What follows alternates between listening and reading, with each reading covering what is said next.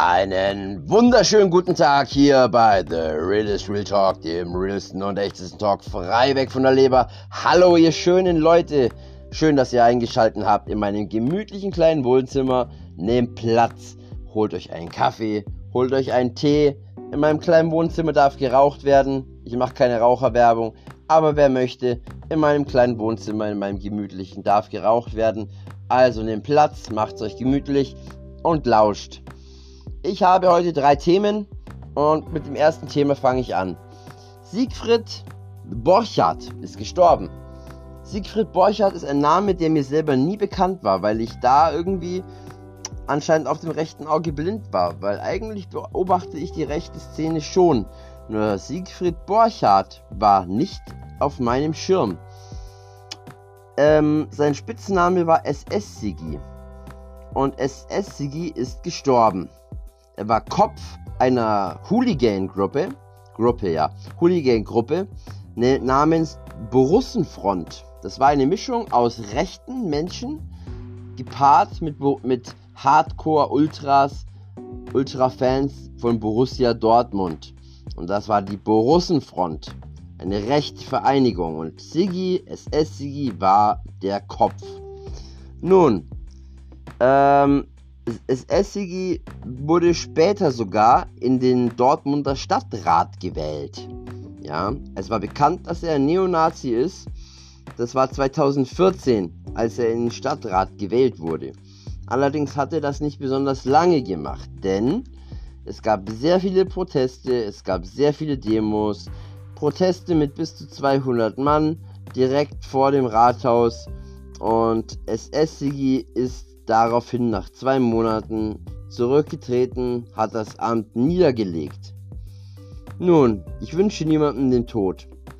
Nur SS-Sigi, so hat eine Partei, eine Splittergruppe dieser Gruppierung, die Rechte, das ist eine Partei, die Rechte.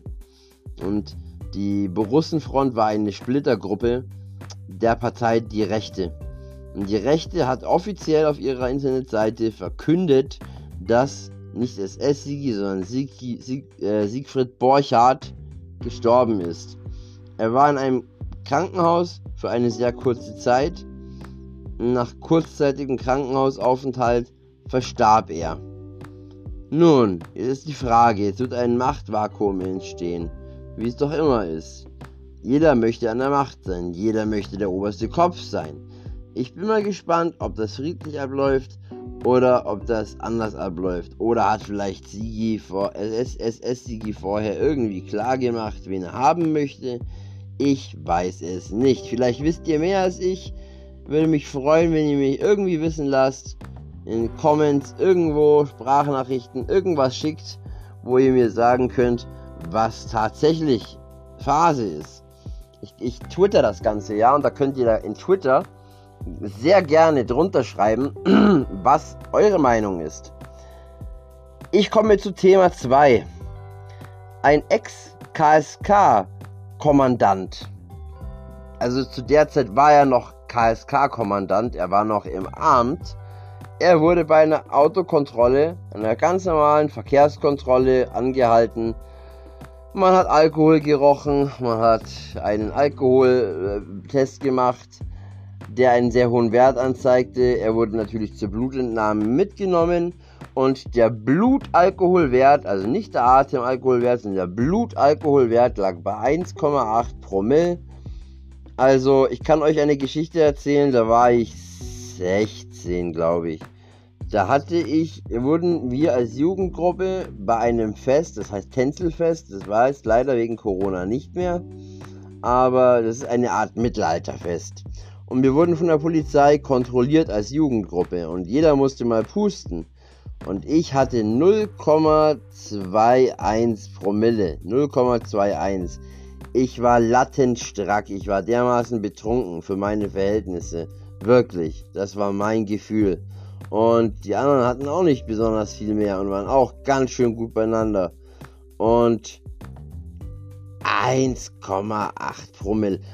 Also es gibt wenige Möglichkeiten. Entweder es war ein Versehen, er wollte nicht so viel trinken und dann ist er versehentlich in sein Auto gestiegen. Oder die andere Möglichkeit ist, er ist Berufstrinker, also Alkoholiker. Er macht das jeden Tag oder öfter und fährt öfter so Auto. Er hat ein ernsthaftes Alkoholproblem. Das wäre nicht der erste Polizist, bei dem das so ist. Aber ist ja kein Polizist, das ist KSK, das ist Bundeswehr. Ähm, man weiß ja nie, was, was die Leute erlebt haben, ja. Sei es KSK, Bundeswehr, sei es, sei es die GSG 9, äh, Bundesgrenzschutz, sei es Polizeieinheiten. Wir wissen nie, was diese Menschen erlebt haben. Man möge sich nur genügend YouTube-Videos anschauen über Ex-Soldaten, ähm, englische oder auch deutsche oder auch anderer Nationen, die in zum Beispiel Afghanistan gekämpft haben, die in Syrien, die gegen den IS gekämpft haben, was die alles erleben und sehen mussten und die bis heute unter einer posttraumatischen Belastungsstörung leiden.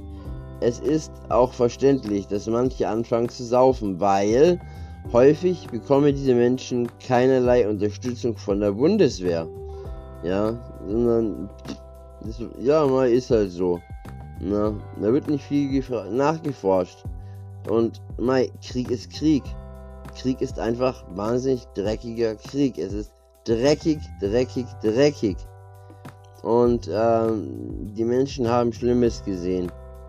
Und naja, jedenfalls hat dieser Ex, jetzt Ex-KSK-Kommandant der Bundeswehr, der Spezialstreitkräfte, den hat man mit 1,8 Promille beim Autofahren erwischt. Lappen weg und so weiter. Nicht besonders gut für die Karriere. Ich weiß nicht, was das für ihn für Auswirkungen hat. Keine Ahnung, ich weiß es nicht.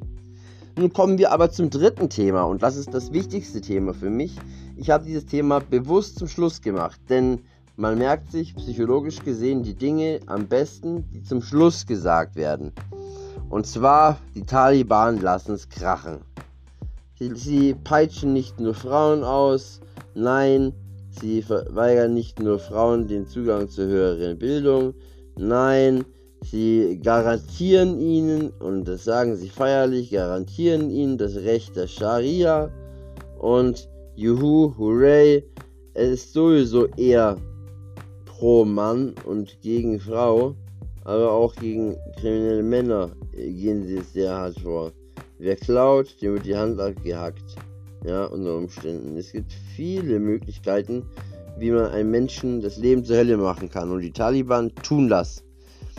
Jetzt fangen sie nämlich an, nachdem sie den Staatsapparat gegründet haben, haben sie angefangen, an alle Ortshelfer, die den Amerikanern geholfen haben, den Deutschen geholfen haben, den Kanadiern, den Engländern, wem auch immer, auf jeden Fall haben sie dem Feind gedient.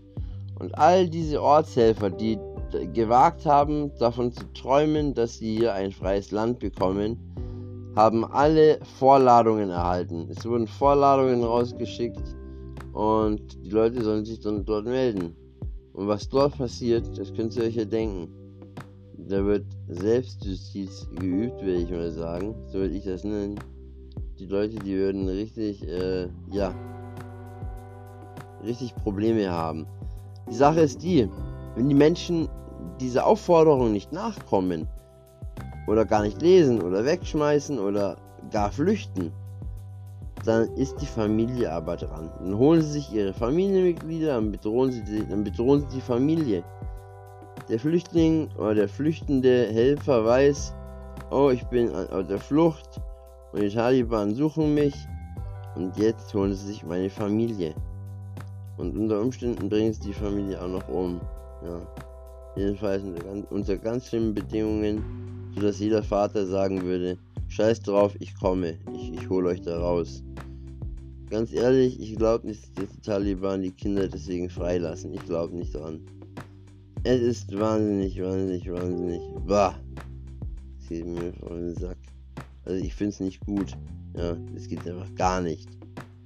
Ich habe Bilder gesehen, wie eine Frau ausgepeitscht wurde.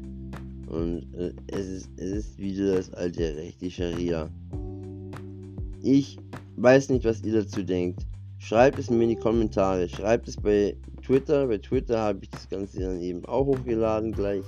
Schreibt mir bitte bei Twitter einfach rein, was ihr davon denkt.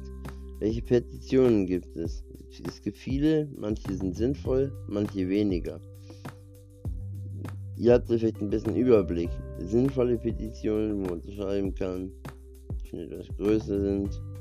Und vielleicht auch irgendwelche Spender, die Geld irgendwie spenden für bestimmte Artikel, die man braucht für drüben. Keine Ahnung. Es gibt sehr viele noble Menschen hier und ähm, bin da sehr viel, sehr dankbar dafür. Ja, ich hoffe, ich habe meinen Teil für euch getan, euch darüber aufgeklärt. Schreibt es mir bitte in die Kommentare bei, bei äh, Twitter. Das ist die beste Möglichkeit, um zu kommentieren für mich momentan. Äh, haltet die Ohren steif bei diesen schlimmen Themen, aber so ist das. Und wir sehen uns auf jeden Fall wieder, ja? Wir hören uns wieder. Euer Tobi.